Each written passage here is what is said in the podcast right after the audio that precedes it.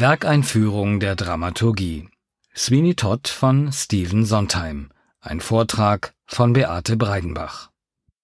Zum ersten Mal seit Beginn der Intendanz von Andreas Homoki steht am Opernhaus Zürich ein Musical auf dem Spielplan. Sweeney Todd von Stephen Sondheim, uraufgeführt 1979 in New York, ist allerdings, wie Sie sehen werden, ein durchaus spezielles Musical, dessen Faszination irgendwo zwischen Groteske und griechischer Tragödie liegt und das in keine Kategorie so richtig hineinpassen will. Sondheim nannte Sweeney Todd a musical thriller. Inspiriert ist das Stück nicht zuletzt von englischen Grusel- und Horrorgeschichten aus der Mitte des 19. Jahrhunderts. 1846 taucht die Geschichte zum ersten Mal im Druck auf. Unter dem Titel The String of Pearls or The Fiend of Fleet Street erscheint sie als Fortsetzungsroman in einer billig verkauften Wochenzeitschrift. Heute würden wir Boulevardpresse dazu sagen. Im Zentrum steht ein Barbier mit durchaus dämonischen Zügen. So lautet denn auch der Untertitel des Stücks The Demon Barber of Fleet Street. Dieser Barbier war vor 15 Jahren zu Unrecht verurteilt und lebenslänglich in die Verbannung geschickt worden. Von einem grausamen, selbstgerechten Richter, der es auf die Frau des Barbiers abgesehen hatte. Zu Beginn des Stückes kehrt er nach London zurück. Offenbar ist ihm die Flucht aus der australischen Sträflingskolonie gelungen und ist wild entschlossen, sich für das erlittene Unrecht zu rächen. Kaum in London angekommen, trifft er auf Mrs. Lovett, die eine schlecht laufende Pastetenbäckerei betreibt und, so stellt sich heraus, schon immer eine Schwäche für den Barbier hatte, den sie auch sogleich als den Benjamin Barker von damals erkennt. Mrs. Lovett schlägt ihm vor, wieder in seinen alten Barbiersalon einzuziehen, der sich, wie praktisch, direkt über ihrem Pie-Shop befindet.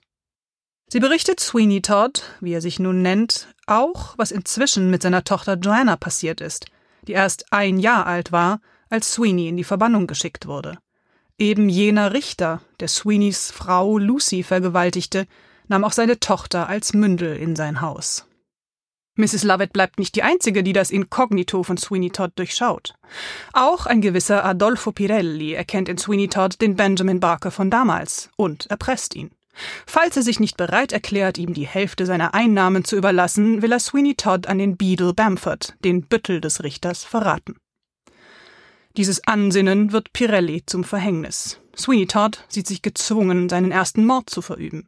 Und Mrs. Lovett hat anschließend die entscheidende Idee. Fleisch ist im London jener Jahre sehr teuer und noch dazu schwierig aufzutreiben.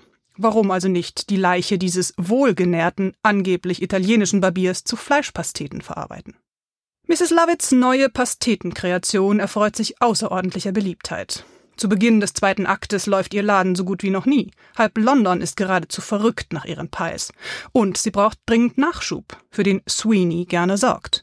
Denn seit seine Gelegenheit zur Rache an Richter Turpin ungenutzt verstrichen ist, er wurde genau in dem Moment unterbrochen, in dem er dem Richter das Messer an die Kehle gesetzt hatte.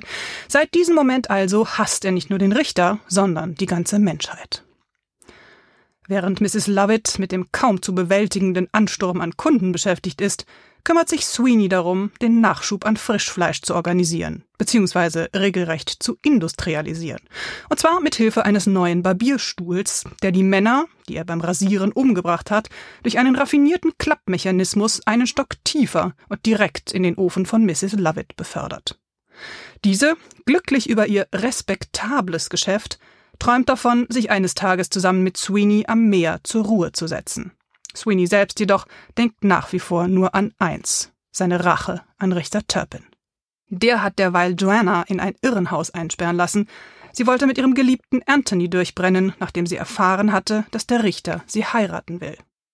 Gemeinsam mit Anthony spinnt Sweeney Todd nun eine Intrige, um einerseits Joanna zu befreien und andererseits den Richter noch einmal auf den Rasierstuhl zu locken. Damit dieser Plan gelingen kann, müssen alle, die dabei stören könnten, aus dem Weg geräumt werden. Und Sweeney Todd macht mit dem Beadle ebenso kurzen Prozess wie mit einer verrückten alten Bettlerin, die zum falschen Zeitpunkt in seinem Salon auftaucht. Als dann die Rache endlich vollbracht ist und Sweeney Todd und Mrs. Lovett sich daran machen wollen, die diversen Leichen zu entsorgen, macht Sweeney eine furchtbare Entdeckung. Ist diese düstere, makabre Geschichte wirklich ein Musical? Wenn man von einem Musical leichte, unverfängliche Unterhaltung erwartet, mit schönen Melodien und schmissigen Tanzeinlagen, die einen fröhlich und beschwingt nach Hause gehen lassen, dann ist man möglicherweise enttäuscht. Dafür bietet Sweeney Todd gute, krimiartig spannende Unterhaltung und viel schwarzen Humor. Sweeney Todd ist ein Musical, das von unterschiedlichsten Genres beeinflusst ist. Von der Operette, vom Jazz, von der Filmmusik und von der Oper. Es ist ein Musical, dessen Titelpartie mit großen Opernstimmen besetzt werden kann und dessen Titelheld als Bühnenfigur durchaus opernhaftes Format besitzt. Ein Musical auch, das schon mal zur Opernparodie wird. Zum Beispiel in der Szene mit dem angeblich italienischen, Rossini-artig plappernden Barbier Pirelli, der ausgerechnet auf seinem hohen C von Sweeney Todd stranguliert wird. Es ist ein Musical, in das auch die Tradition der Ballad Operas einfloss, die über die Three Penny Opera zu den Moritaten-Singspielen von Bertolt Brecht und Kurt Weil führt. Genau wie eine Moritat spricht die Eröffnungsnummer das Publikum direkt an. Gesungen wird sie wie im griechischen Drama vom Chor, der hier eine Hauptrolle spielt. Sweeney Todd ist ein Musical, das durchaus opernhaft Leitmotive verwendet, die den einzelnen Figuren zugeordnet sind. Und das mit vielen musikalischen Zitaten arbeitet. Wie zum Beispiel mit der sakralen Melodie des Dies Irae, die in vielerlei Varianten erklingt und zum ersten Mal auf die Worte Swing your razor high, Sweeney, den tödlichen Zorn der Titelfigur untermalt.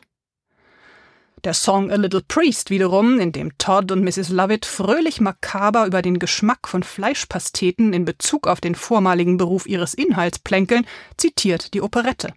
Sondheim fasst am Ende des ersten Aktes den geplanten Kannibalismus in einen leichten, beschwingten Wiener Walzer. Ein Musical, das tragisch endet. Dieses Ende, das hier nicht verraten werden soll, ist ähnlich erschütternd wie das Ende großer Verdi-Opern wie Rigoletto oder Traviata. Ein Musical, das zwar auch in einer kleinen Fassung in einem Londoner Pie-Shop aufgeführt werden kann und dank dem geschäftstüchtigen Stephen Sondheim auch in weiteren Fassungen für unterschiedlichste Orchestergrößen vorliegt, das aber ursprünglich für groß besetztes sinfonisches Orchester komponiert wurde. Und nicht zuletzt ein Musical, das inhaltlich Tiefgang hat, und dazu noch eine gehörige Portion Sozialkritik auftischt. Sweeney Todd zeigt eine Gesellschaft, die sich nicht um den Einzelnen schert, wenn er nicht zur Oberschicht gehört, und die den Mitgliedern dieser Oberschicht, wie dem Richter Turpin, die Freiheit gewährt, sich gegenüber allen anderen extrem ungerecht zu verhalten. Der Barbier, zum Opfer einer korrupten Klasse geworden, rächt sich, indem er die herrschende Ordnung umkehrt. Nun müssen nicht mehr die da unten der Oberklasse dienen, sondern Those above will serve those down below. Die da oben werden denen da unten dienen, als Futter. Obwohl er zum Mörder wird, können wir diesen Benjamin Barker verstehen, den einst braven Mann, der sich nun als Rächer Sweeney Todd nennt, denn er hat schreckliches Unrecht erlitten, seinen furchtbaren Schmerz hören wir in der Musik, und als Zuschauer fühlen wir mit ihm. Sweeney Todd ist also ein Musical, das aus verschiedensten Gründen hervorragend ins Opernhaus passt. Vor allem natürlich dann, wenn man mit Bryn Tervel einen so überragenden Hauptdarsteller zur Verfügung hat.